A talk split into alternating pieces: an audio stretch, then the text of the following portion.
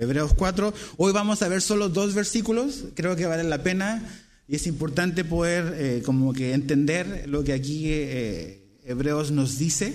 Vamos a estar estudiando solo los versos 12 y 13. Hebreos 4, 12 y 13. Así que vamos a orar, vamos a orar y vamos a, pedir que Dios nos guíe en este momento. Padre, te damos gracias, Señor, por este tiempo que tú nos permites reunirnos. Gracias porque tú eres digno eh, y porque ya sea que estemos o no estemos aquí hoy, eh, Señor, somos tu familia, tú nos compraste con un precio alto y queremos poder recibir todo lo que tú nos tienes que decir por medio de las escrituras que tú inspiraste para nuestra edificación. Entonces ayúdanos a poder poner a un lado toda distracción a nuestro alrededor y dentro de nosotros, en nuestra mente, para poder captar y recibir todo lo que tú nos quieres decir. En el nombre de Jesús, amén. Eh, la, palabra de Dios, cuando hablamos de la palabra de Dios, hablamos de algo que es como central en nuestra vida como cristianos. La palabra de Dios es importante, sobre todo en los tiempos en los cuales vivimos, porque vivimos en un tiempo donde muchas cosas están cambiando.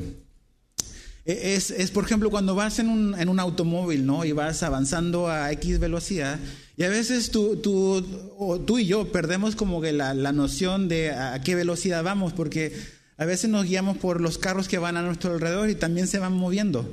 Y perdemos un poco la perspectiva de qué velocidad llevamos, porque los autos que están a nuestro alrededor también van avanzando. A veces nos damos cuenta a qué velocidad vamos cuando ponemos nuestra mirada en algo fijo y ¡pum! y lo pasamos rápido. Algo que estaba fijo, algo que no se estaba moviendo, nos ayudó a, en cierta manera a determinar a qué velocidad íbamos nosotros. Y sabes qué, creo que la palabra Dios es como eso. Vivimos en tiempos donde muchas cosas se están moviendo y a veces no tenemos la menor idea a qué velocidad vamos, hasta que nos fijamos en un punto fijo, en algo que no cambia. Y para el cristiano eso fijo que no cambia es la Biblia, es la palabra de Dios. Lo que nos ayuda a poder saber dónde estamos parados y hacia dónde vamos. Entonces, en esta iglesia tú sabes si llevas un poco de tiempo que la palabra de Dios es, es lo más importante para nosotros. Por eso la estudiamos así, verso por verso. Comenzamos un libro, lo, iniciamos y lo concluimos. Y así vamos avanzando a través de la Biblia. ¿Por qué? Por cosas que vamos a a ver esta mañana. Ahora, como que retomando un poco lo que habíamos visto, lo que hemos estado siguiendo estas semanas, es esta historia que el autor eh, de la carta a los hebreos nos ha venido contando sobre cómo los hijos de Israel eh, fueron desobedientes a Dios y cómo ellos tentaron a Dios en el desierto. Y ellos decidieron básicamente no creerle a Dios. Esa experiencia que él nos relata en los capítulos previos al capítulo 4 de, cómo ellos dudaron de lo que Dios les había prometido, de cómo ellos, habiendo escuchado que Dios los llevaría a la tierra prometida, ellos decidieron no creerle a Dios. Y es ahí donde la historia y el relato anterior está conectado con lo que ahora aquí Hebreos 4 nos dice. Ellos pasaron por un desierto de 40 años en el desierto por básicamente no creerle a la palabra de Dios. Por eso estos dos versículos están insertados aquí, porque básicamente nos habla de la importancia que tiene la palabra de Dios y las consecuencias que tuvo en los hijos de Israel en el desierto el no creer lo que Dios les estaba diciendo. Entonces, ¿por qué debemos de prestar atención a lo que está escrito? Porque es la palabra de Dios. Y tanto el obedecer trae consecuencias y beneficios, como el desobedecer también trae consecuencias. Entonces tenemos que realmente prestar atención a la historia y aprender de los errores de los hijos de Israel en el desierto. Piensa esto, la, ruta desde Egipto hasta la tierra prometida en línea recta o el camino más corto eran aproximadamente entre 14 a 21 días. Ese viaje de 14 a 21 días se transformó en un viaje de 40 años. ¿Por qué? Por, esto.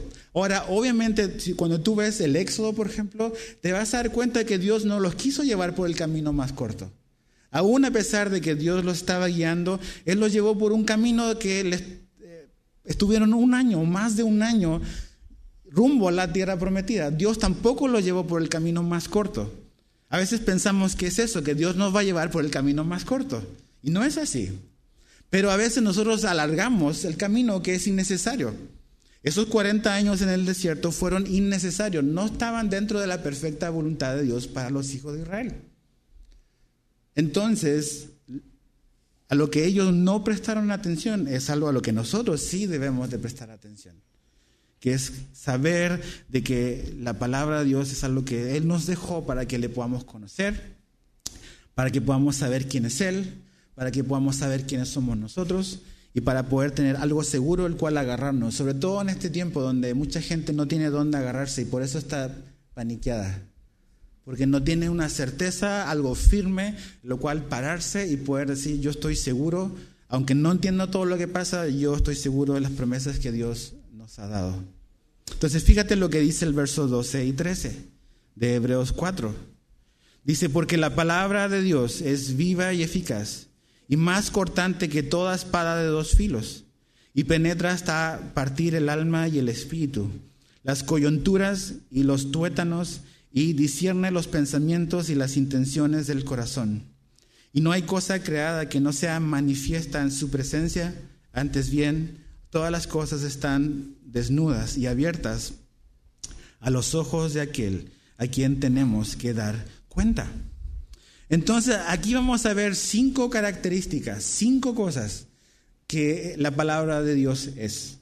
No son las únicas cosas que la Biblia dice sobre sí misma, pero creo que es una buena radiografía, un buen compendio de lo que la Biblia dice sobre sí misma eh, y cuáles son sus cualidades y cuáles son sus características. Si eres de los que toma nota, la primera característica es que dice que la palabra de Dios es viva. Es viva. Es lo primero que dice ahí en el verso 12. Dice, porque la palabra de Dios es viva. Y la idea de viva en el original es viviente, que la palabra de Dios es viviente. Y cuando está hablando de la palabra de Dios, está hablando de la palabra que fue hablada y la palabra que fue registrada, la palabra escrita de Dios. De eso se está refiriendo aquí el autor a los hebreos. Y la palabra, ¿por qué la palabra de Dios es, es viva? La palabra de Dios es viviente debido a que su origen es divino y no humano. A que es divino y no humano. Entonces, o sea, este libro, la Biblia, no es un invento del hombre. Muchos dicen, no, es que el hombre lo escribió así. Dios usó instrumentos humanos para hacer el canal por el cual él inspiraba y ellos registraban lo que Dios quería que ellos registrasen. Pero la Biblia no es un libro humano. Es el libro que Dios nos dejó. Y está vivo porque, y la palabra de Dios es viva porque está conectada a su carácter, a quién es Él. Mira, nota esta cita, te la voy a leer a lo mejor la podemos poner en pantalla, es, la leo de la nueva versión internacional, es el Salmo 138, verso 2. Salmo 138, 2 de la NBI. Dice, quiero inclinarme hacia tu santo templo y alabar tu nombre por tu gran amor y fidelidad, porque has exaltado tu nombre y tu palabra, dice, por sobre todas las cosas. Salmo 138, 2. Es interesante, dice que Dios ha exaltado su nombre y su palabra por sobre todas las cosas. Su palabra está al mismo nivel de su nombre. ¿Por qué? Porque su palabra es algo que está conectado a quién es Él. Entonces, eh, ¿por qué está viva? ¿Por qué la palabra de Dios es viviente? Porque proviene de Dios. Proviene de Dios. Eh, en Hebreos capítulo 3, aquí el capítulo anterior de, donde estamos ahorita, fíjate el Hebreos 3, verso, verso 12. Dice, cuídense hermanos de que ninguno de ustedes tenga un corazón pecaminoso e incrédulo que los haga apartarse del Dios vivo. Porque Dios está vivo, su palabra está viva también y tiene esta cualidad de ser viviente. Y, sabes qué, o sea, esa es la Biblia. Cuando abrimos este libro, cuando estudiamos lo que Él nos dejó escrito, estamos acercándonos a un libro que no es una novela, no es como el periódico, no es una historia de ficción, es lo que Dios nos dejó para que le podamos conocer.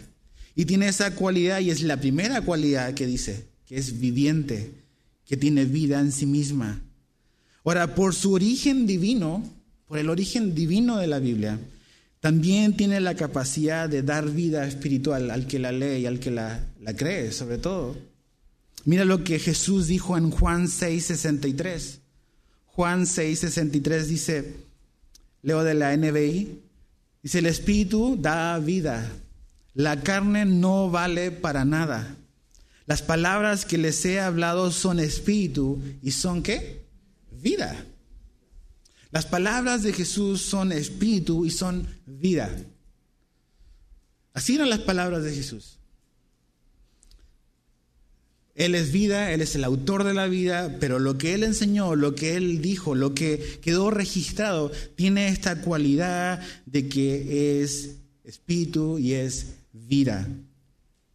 Mira primera Pedro, vamos a ver varias, varias citas. Vamos a primera de Pedro capítulo 1, verso 23. Primera de Pedro 1, 23. Otra vez de la NBI. Dice, pues ustedes han nacido de nuevo, no de simiente perecedera, sino de simiente imperecedera, mediante la palabra de Dios que vive y permanece.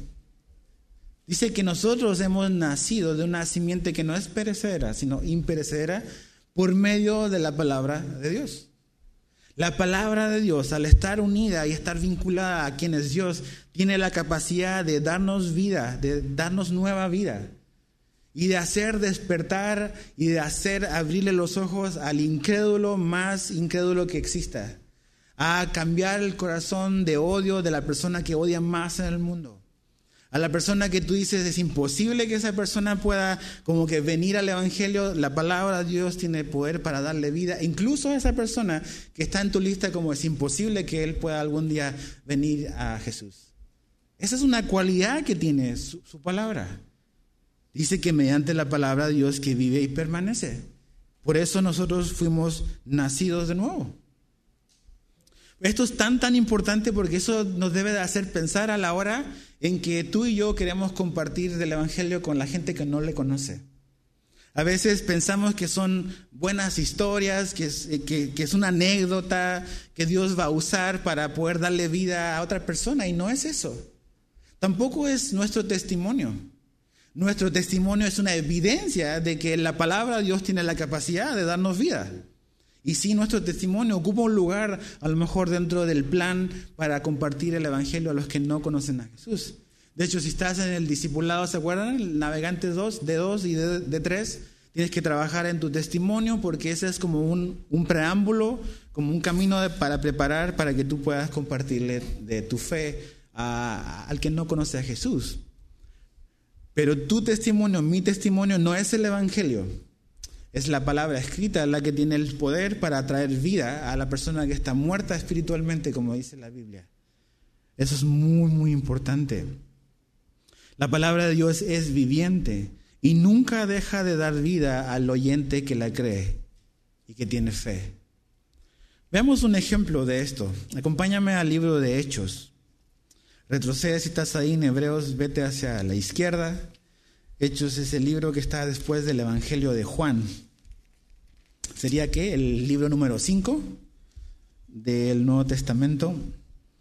Hechos capítulo 8, verso 28 al 31 y después vamos a leer otros que están ahí más abajito. Hechos 8, verso 28.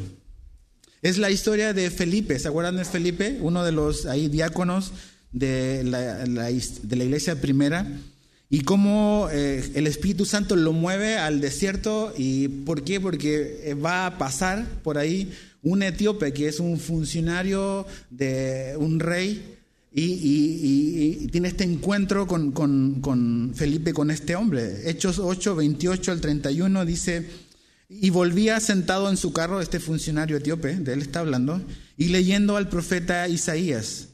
Y el Espíritu dijo a Felipe, acércate y júntate a ese carro. Acudiendo Felipe, le oyó que leía el profeta Isaías y dijo, ¿pero entiendes lo que lees? Y él, él dijo, ¿y cómo podré si alguno no me enseñare? Y rogó a Felipe que subiese y se sentara con él. Y ahí está la escritura que estaba leyendo, que es básicamente Isaías 53. Baja hasta el verso 34, eh, dice, respondiéndole eunuco, dijo Felipe, te ruego que me digas, ¿de quién dice el profeta esto? ¿De sí mismo o de algún otro? Entonces Felipe, abriendo su boca y comenzando desde esta escritura, le anunció el Evangelio de Jesús. Y yendo por el camino llegaron a cierta agua y díjole a eunuco, aquí hay agua, ¿qué impide que yo sea bautizado? Ahí está. Es una historia asombrosa de el poder que tiene la palabra de Dios. Imagínate tú estás así en un, vamos a poner una cafetería. Y frente a ti en la mesa hay, hay un hombre que está leyendo la Biblia. Y está en Isaías 53 y tiene su cara así de que no entiendo nada. Y tú estás viendo todo eso. ¿A poco no pensarías de que es una gran, gran oportunidad que Dios te da de poder explicarle a esa persona qué significa Isaías 53? Bueno, eso fue lo que le pasó a Felipe. Dios lo llevó a este hombre y este hombre estaba leyendo y estaba como que devorándose la escritura y quería entender, quería poder saber de quién es este hombre que se menciona ahí. Y Jesús, y perdón, Felipe dice que desde Isaías 53 él le explicó que esa persona era realmente Jesús. Y ese día, ese hombre que iba rumbo a su tierra, después de haber peregrinado seguramente en Jerusalén, la palabra de Dios le dio vida a este etíope. Y esta historia terminó con un hombre siendo bautizado ahí en el desierto. Y esa es la vida que da la escritura. Eso es eh, el, el, poder que tiene porque es viva y el efecto que causa en el que la lee con el interés, con la intención de poder entender lo que Dios quiere decir. Entonces no podemos subestimar la palabra de Dios, la Biblia. Por eso creo que es tan importante estos ministerios como los Gedeones que nos visitaron hace un par de meses que dejan los Nuevos Testamentos ahí en los hoteles, que van a los hospitales, que van a las Fuerzas Armadas y que regalan Biblias y Nuevos Testamentos porque la palabra de Dios es viva. Y muchos de ellos, y conozco a algunos muy cercanos, que ellos conocieron de Jesús ahí en el cuarto de su hotel porque cuando abrieron el cajón había un Nuevo Testamento azul. Y Dios les dio vida ahí porque su palabra es viva. La segunda característica de la Biblia, volviendo ahí a Hebreos 4, verso 12, es que dice que es eficaz.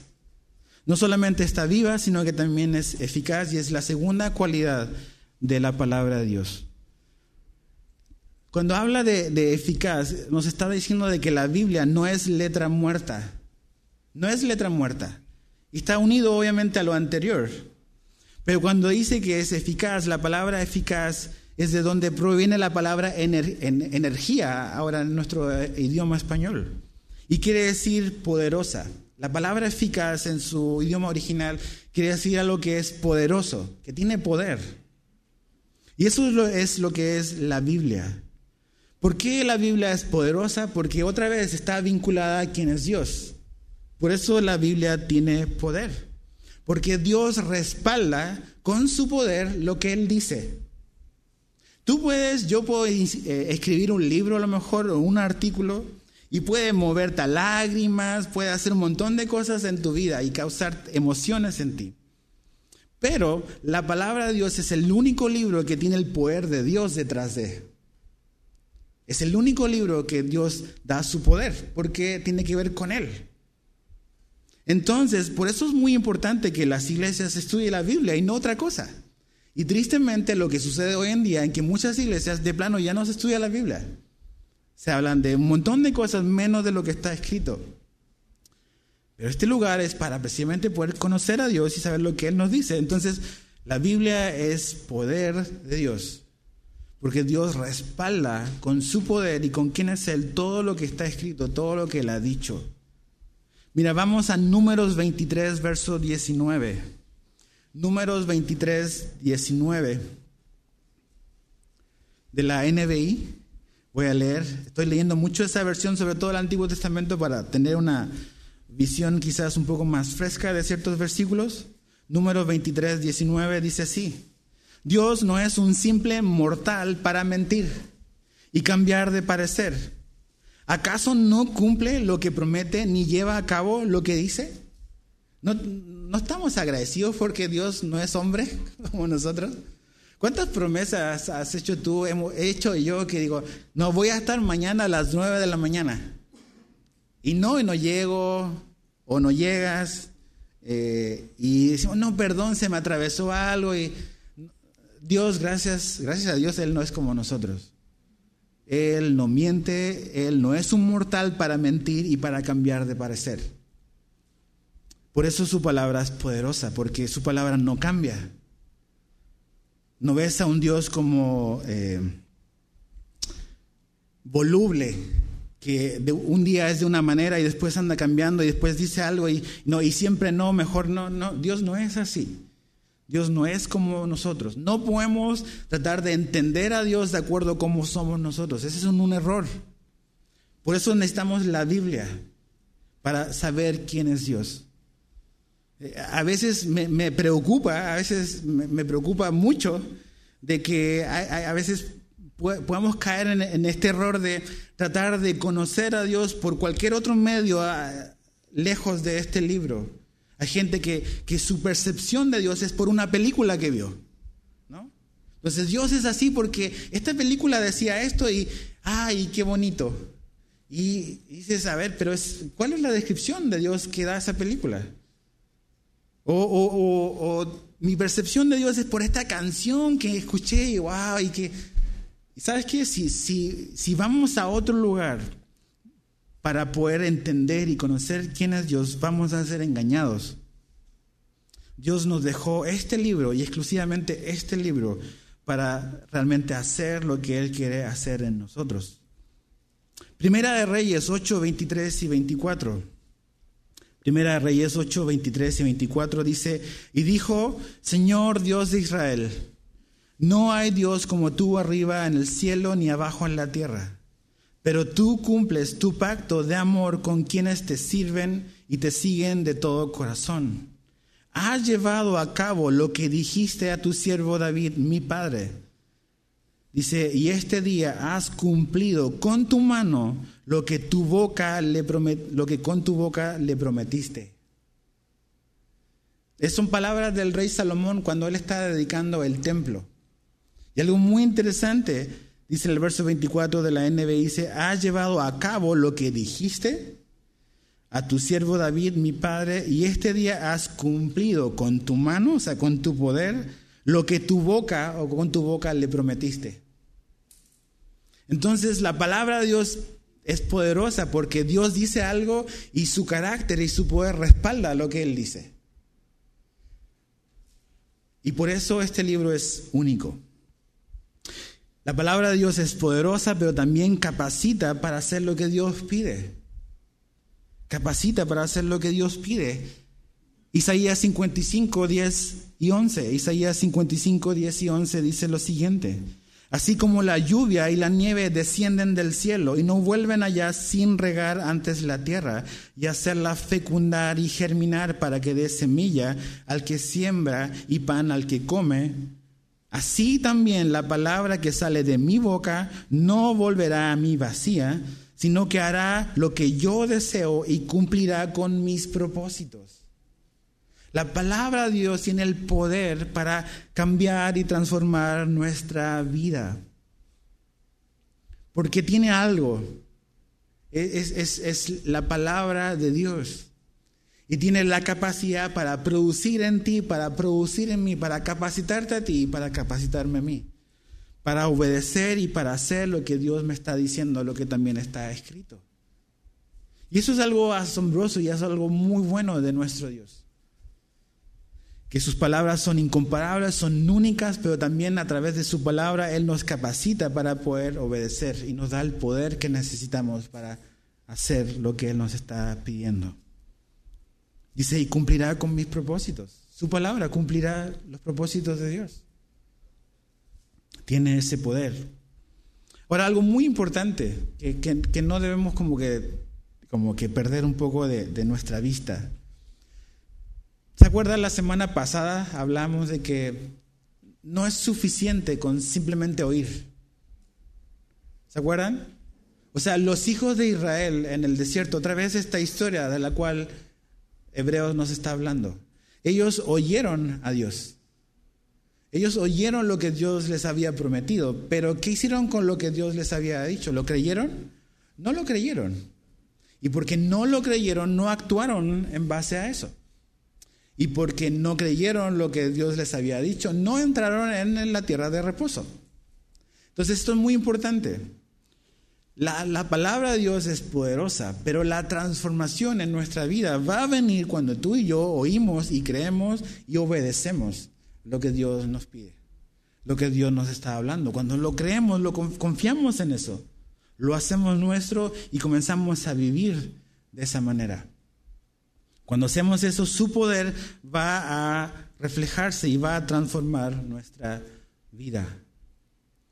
Yo puedo a lo mejor, y a lo, mejor a algunos de ustedes les ha pasado, pero puedes pagar una membresía en un gimnasio por un año y nada más irte a asomar, a tomarte la foto y a ver cómo son las máquinas y nunca usarlas.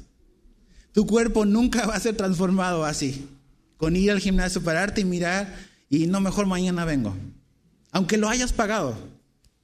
La manera en que tu, cuerpo, mi cuerpo, va a recibir los beneficios es meterme con las máquinas y usarlas. Con la palabra de Dios es lo mismo. No sacamos absolutamente nada con venir el domingo o el miércoles o ir al discipulado o abrir tu Biblia en tu casa y decir, wow, qué bonito es este libro.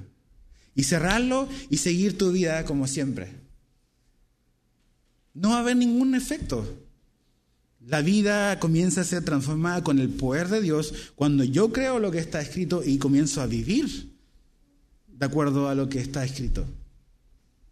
Entonces es poderosa. Tercera característica o cualidad, verso 12. Dice, y más cortante. Ok, la palabra de Dios es viva, es eficaz y dice más cortante. Entonces, ¿cuál es la cualidad? Que la palabra de Dios corta. corta. Según Efesios 6, 17, la palabra de Dios es la espada del ¿qué? Del Espíritu. La palabra de Dios es la espada del Espíritu. Y cuando aquí el autor a los hebreos nos dicen de que la palabra de Dios es más cortante, nos está diciendo de que no hay defensa que pueda resistir la palabra de Dios. No hay defensa. Tú y yo estamos totalmente indefensos a la palabra de Dios. La palabra de Dios va a venir y va a cortar nuestro corazón, va a entrar, va a perforar. no hay blindaje que pueda resistir los disparos de la Biblia. Yo me acuerdo eh, hace un par de años, eh, no sé si le conté o no a Miguel, íbamos, ustedes saben, por un tiempo estuvimos yendo a, la policía municipal, a la Secretaría de, Seguridad Pública, con el, secretario que en esa ocasión nos abrió las puertas. Y, en una ocasión le, le, quisimos regalar una Biblia al, al secretario, entonces compramos una Biblia y se la dimos. Y cuando se la dimos después al rato, cuando me estaba despidiendo, le dije al secretario, le dije, ese libro que usted tiene ahí, le va a disparar. Le dije, le va a disparar al corazón. Y se me quedó mirando así como que, ¿y este loco que me está diciendo? Así como que riéndome, pero realmente diciéndole la verdad. Porque eso es lo que la Biblia dice. La Biblia dice que es, que corta. Que, que tú y yo estamos vulnerables a lo que Dios ha dicho. Y entonces, si la palabra Dios corta, Significa que en nuestra enseñanza, en nuestra consejería, en el evangelismo, lo que necesitamos usar es este libro. Esto es lo que necesitamos usar. Porque esto es lo que corta. Mis anécdotas, mis chistes se podrán, que son muy malos, podrán a lo mejor causarte risa y a lo mejor pasar un momento divertido, pero lo único que tiene la capacidad de cortar es esto. Entonces tenemos que usar esto. Ahora, obviamente, al ser un algo que corta más que una espada de doble filo, significa que también debo ser cuidadoso para usarla. ¿Verdad que sí? O sea, no le pasarías una espada de doble filo a cualquier persona. Porque en lugar de ayudar va a dañar y va a lastimar. Y muchas veces eso es lo que ocurre incluso con nosotros. Podemos usar la Biblia en lugar de para ser como un bisturí en la mano de un cirujano, hacer una espada en, en mano de un chango. O sea, pum, andar cortando y cortas orejas y, y, sí, porque la Biblia hace eso. Pero no tiene la precisión que tiene un cirujano cuando va a cortar. Que va a doler, pero va a ser para tu bien y para mi bien en una cirugía. Y va a abrir y va a ver y va a cortar únicamente donde se debe de cortar. Ese efecto tiene la palabra de Dios. Entonces significa también de nuestro lado, de mi parte y de cualquier persona que está en un lugar donde va a enseñarle a otro, sea grande o grupos pequeños o incluso tu papá como con tus hijos. No podemos tomar este libro como así a la ligera. Porque aún tú puedes decir, pues sí, yo le enseñé la Biblia a mis hijos, pero eso no significa que lo hiciste bien. Puedes agarrar este libro y lastimar a tus hijos. Puedes causarle un gran daño en vez de ayudar. Porque si no sabes dónde cortar, vas a herir. Entonces necesitamos ser muy cuidadosos. Yo debo ser muy cuidadoso como pastor. Porque la palabra de Dios es cortante. Y, penetra, ¿no? Porque tiene esa capacidad de, cortar cualquier tipo de obstáculo que pueda haber. ¿Te acuerdas del rey David cuando eh, pecó con Betsabé? David pensó que eh, había logrado zafarse de la situación. Y probablemente los, comentaristas dicen de que David estuvo así más de un año, donde finalmente fue cómplice de homicidio por haber tratado de, cubrir su pecado al acostarse con una mujer que no era su esposa. Eh, y Dios levanta al profeta Natán, y va y el profeta Natán le cuenta esta historia de este hombre que tenía una corderita, pero había este hombre que tenía muchísimas y que tomó y le arrebató la corderita que la única que tenía este hombre. Y la reacción de David es, ese hombre tiene que morir. Eso es lo que pasa con nosotros. Juzgamos con más dureza el, pecado ajeno que el propio. Y cuando Natán le dice, ese hombre eres tú, Ese hombre eres tú. Segunda Samuel 12:7 está esa historia. Dice entonces dijo Natán a David, tú eres aquel hombre. Así ha dicho Jehová, Dios de Israel. Yo te ungí por rey sobre Israel y te libré de la mano de Saúl. Y ahí empieza a decir lo que Dios va a hacer, ese hijo va a morir. Pero te imaginas lo que sintió David cuando le dice, ese hombre eres tú, ¡Fum! la espada cortante. Eso es lo que David necesitaba en ese momento. O sea, esta confrontación o esta exponer, o este, esta es la palabra de Dios para ti, David, porque Dios mandó a, a, Natán a hablarle a David. Es la palabra de Dios. Y no es que Dios quiere destruir a David, es Dios ama a David. Y David necesita reaccionar. Y, el velo que tenía, el pecado que lo tenía cegado, necesita caer. Y para que eso ocurra, la palabra de Dios tiene que cortar. Tiene que cortar. Y eso es la palabra de Dios. Por eso no decimos cuando vienes a este lugar, no queremos que te sientas cómodo, porque la palabra de Dios te va a incomodar. No queremos que tú te sientas cómodo en esta iglesia. Yo tampoco quiero sentirme cómodo aquí. Yo quiero sentirme o quiero verme que, realmente la palabra de Dios haga el efecto que quiere y debe de hacer en nuestra vida. Porque hay muchas cosas a las cuales tú y yo estamos, tenemos puntos ciegos en nuestra vida. No alcanzamos a ver todo lo que está sucediendo en nuestra propia vida. Nuestro corazón, dice la Biblia, es súper engañoso. Entonces necesitamos este libro porque tiene la capacidad de poder penetrar, de cortar lo que nada puede cortar y puede dividir y llegar donde es necesario llegar. Cuarta característica, ahí en el verso 12, Dice, después de que es más cortante, dice, penetra. Esa es la cuarta cualidad. Penetra hasta partir el alma y el espíritu. La palabra penetrar quiere decir traspasar. No solamente corta y abre, sino que penetra, o sea, traspasa. ¿Y qué es lo que eso significa? Es que la palabra de Dios tiene la capacidad de llegar donde nada más puede llegar. Lo más profundo de nuestro ser, de nuestra vida, la palabra de Dios puede llegar ahí.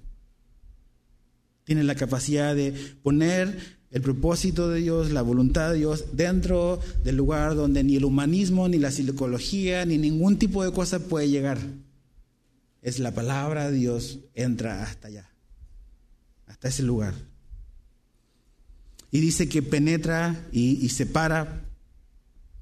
Habla del alma, habla del espíritu. Aquí este, este versículo dice que penetra hasta partir el alma, o sea, como dividir el alma y el espíritu, las coyunturas y los tuétanos.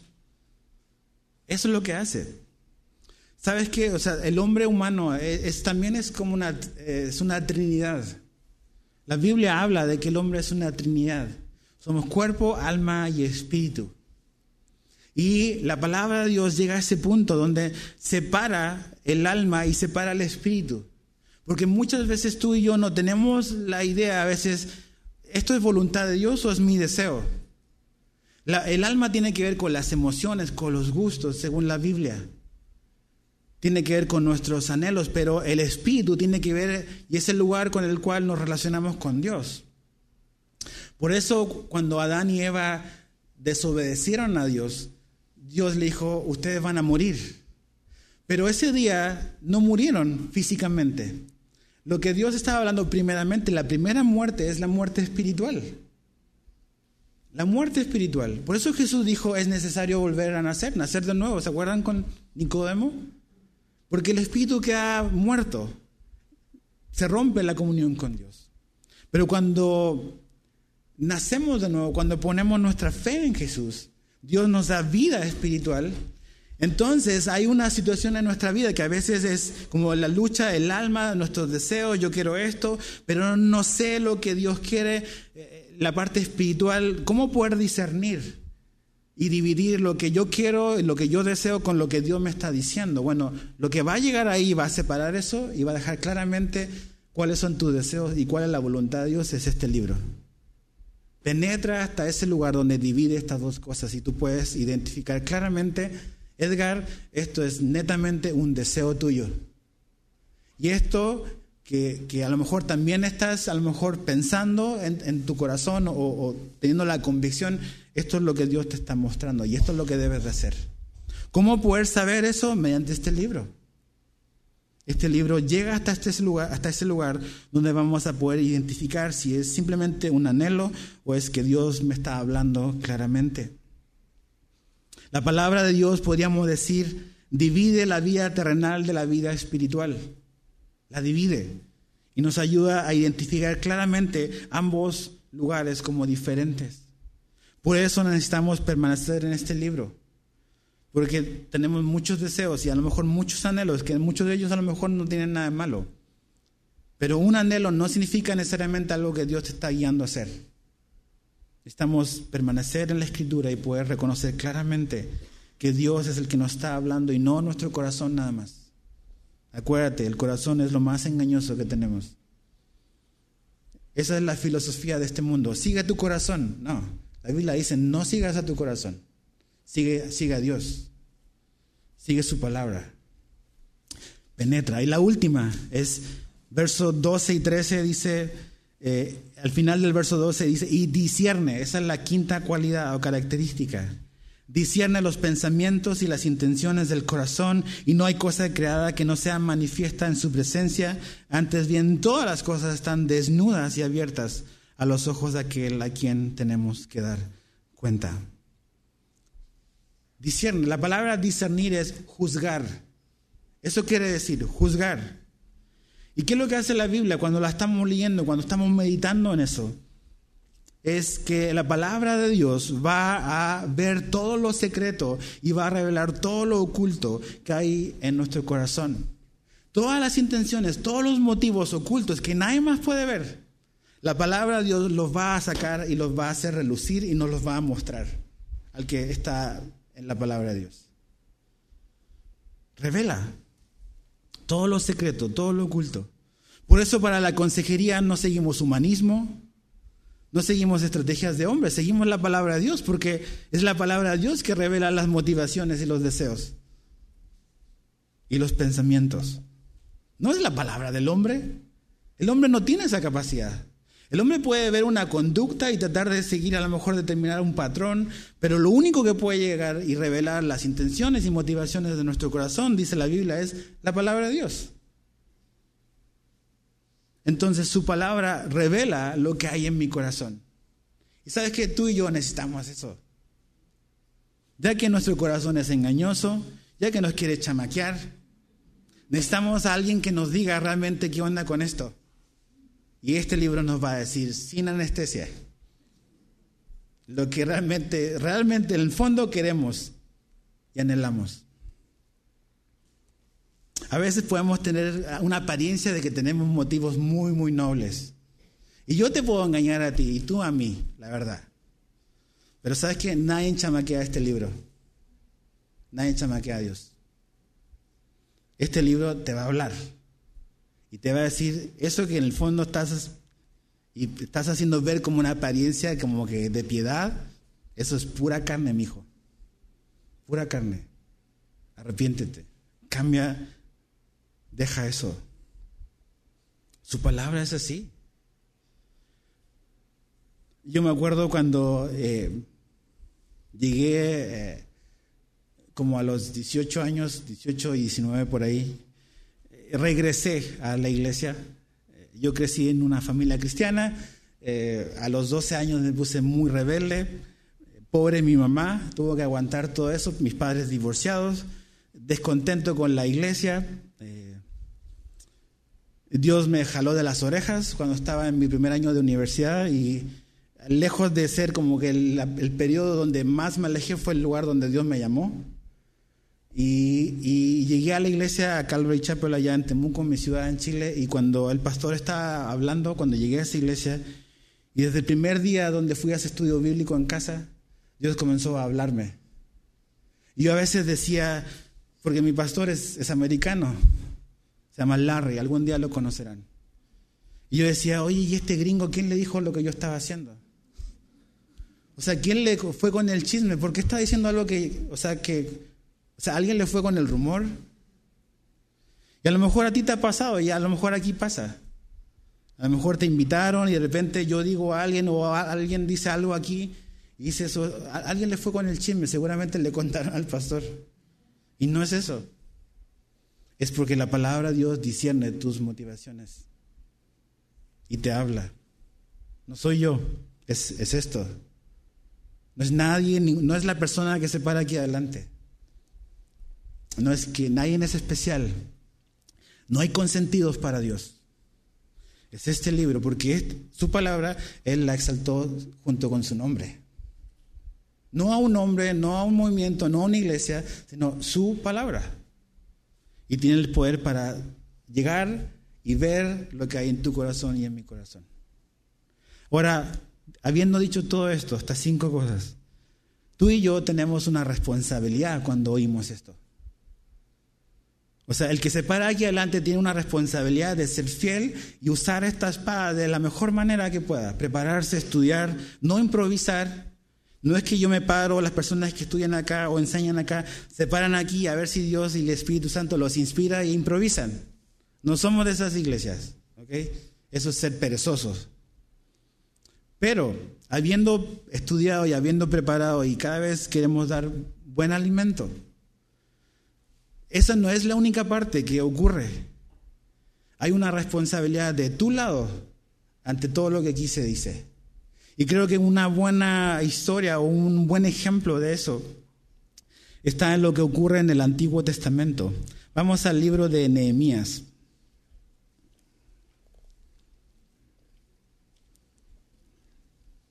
Acompáñame al libro de Nehemías. Capítulo 8. A lo mejor es primera vez que oyes de este libro. Pero vamos a Nehemías capítulo 8.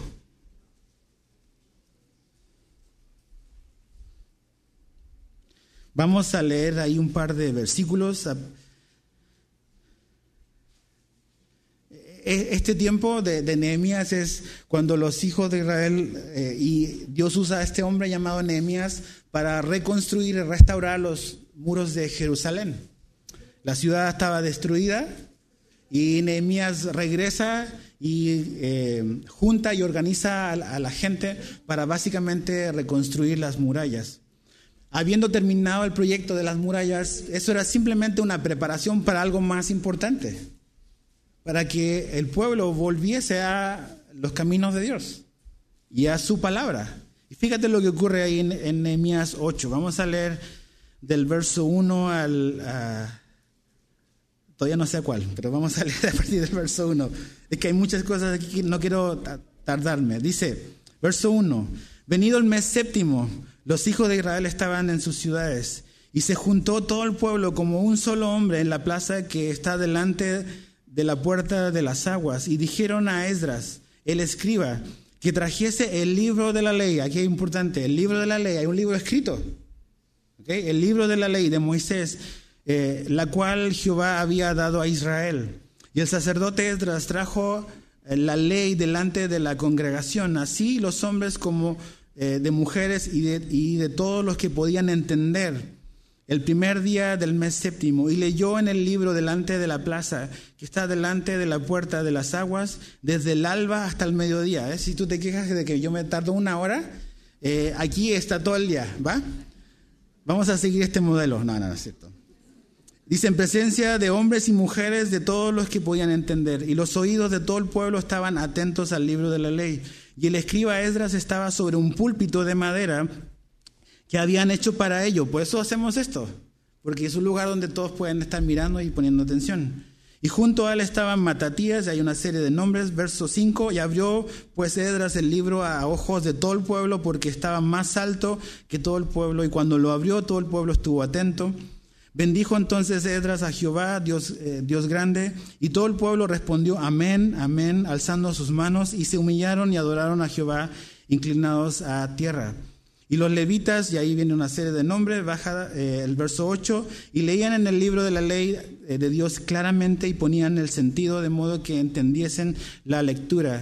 Y Nehemías el gobernador y el sacerdote Esdras escriba, y los levitas que hacían entender al pueblo, dijeron a todo el pueblo, día santo es a Jehová nuestro Dios, no os entristezcáis ni lloréis porque todo el pueblo lloraba oyendo la palabra de la ley. Luego les dijo, id, comed grosura y bebed vino dulce y eh, enviad porciones a los que no tienen nada preparado, porque día santo es a nuestro Señor. No os entristezcáis, porque el gozo de Jehová es vuestra fuerza.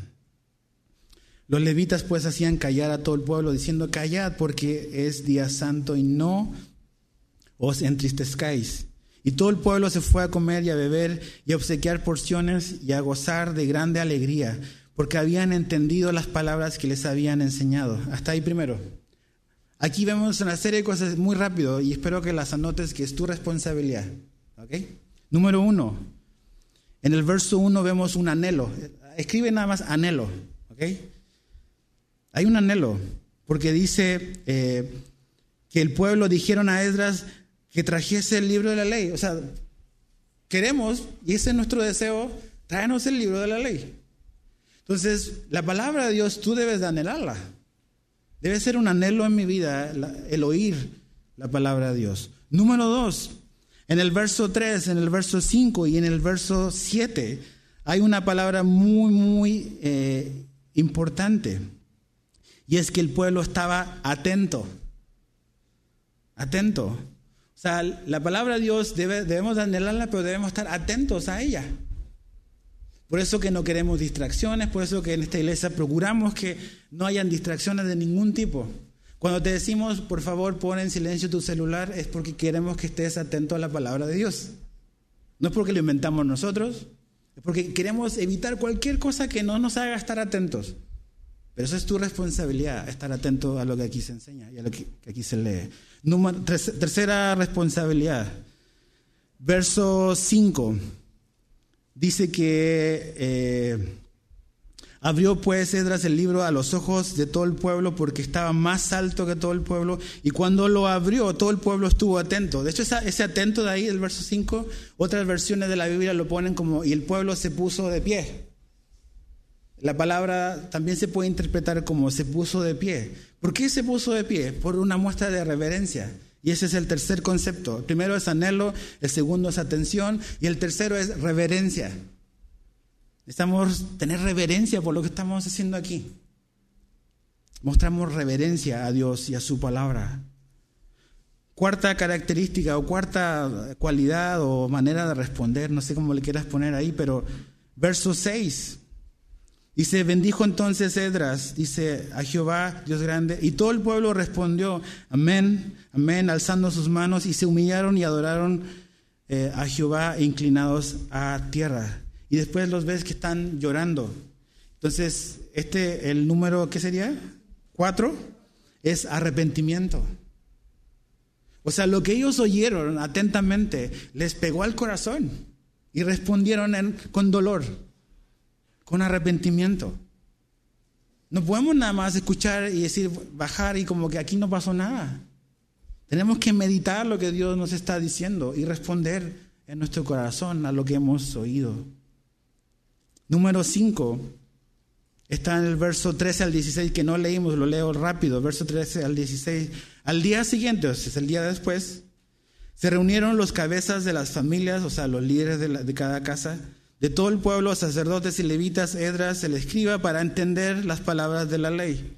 Y hallaron escrito en la ley que Jehová había mandado por mano de Moisés que habitasen los hijos de Israel en tabernáculos en las fiestas solemnes del mes séptimo, y que hiciesen saber a pesar a pasar pregón por todas sus ciudades y por Jerusalén, diciendo, salid al monte y traed ramas de olivo, de olivo silvestre, de arrayán, de palmeras y de todo árbol frondoso para hacer tabernáculos, como está escrito. Y fíjate el verso 16, salió pues el pueblo y trajeron ramas e hicieron tabernáculos.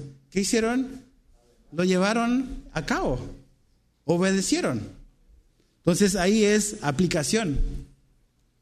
Aplicación, es el número 5. Hay anhelo, hay atención, hay reverencia, hay arrepentimiento y hay aplicación. No saco nada con escuchar y me bajo y sigo mi vida como siempre.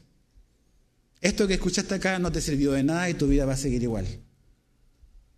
Entonces es, vamos a aplicarlo, vamos a tomar en serio lo que aquí se nos dice. ¿Y cuál es el resultado de hacer estas cinco cosas? La vemos en el verso 17. Y toda la congregación que volvió de la cautividad hizo tabernáculos, o sea, lo aplicó. Y en tabernáculos habitó, porque desde los días de Josué, hijo de Nun, hasta aquel día no habían hecho así los hijos de Israel. Y hubo alegría muy grande. Cuando tú y yo aplicamos la Biblia, el resultado va a ser gran alegría. Gran alegría. La palabra de Dios no es gravosa. La palabra de Dios es un deleite. Y cuando la aplicamos en nuestra vida, el resultado va a ser gran gozo, regocijo. Entonces a lo mejor debes de preguntarte, ¿estás falto de gozo? ¿Estás falto de alegría? Mi pregunta sería, ¿estás caminando en la palabra de Dios? A lo mejor esa es la razón por la que no hay gozo en tu vida. Porque a lo mejor sabes mucho o yo sé mucho, pero me falta el gozo. Y el gozo viene como un resultado de obedecer y llevar a la práctica lo que Dios me pide. Ahí están, seis cosas, o cinco. Anhelo, atención, reverencia, arrepentimiento, aplicación, que trae como resultado alegría. Entonces, cada día que agarres tu Biblia, piensa en estas cinco cosas.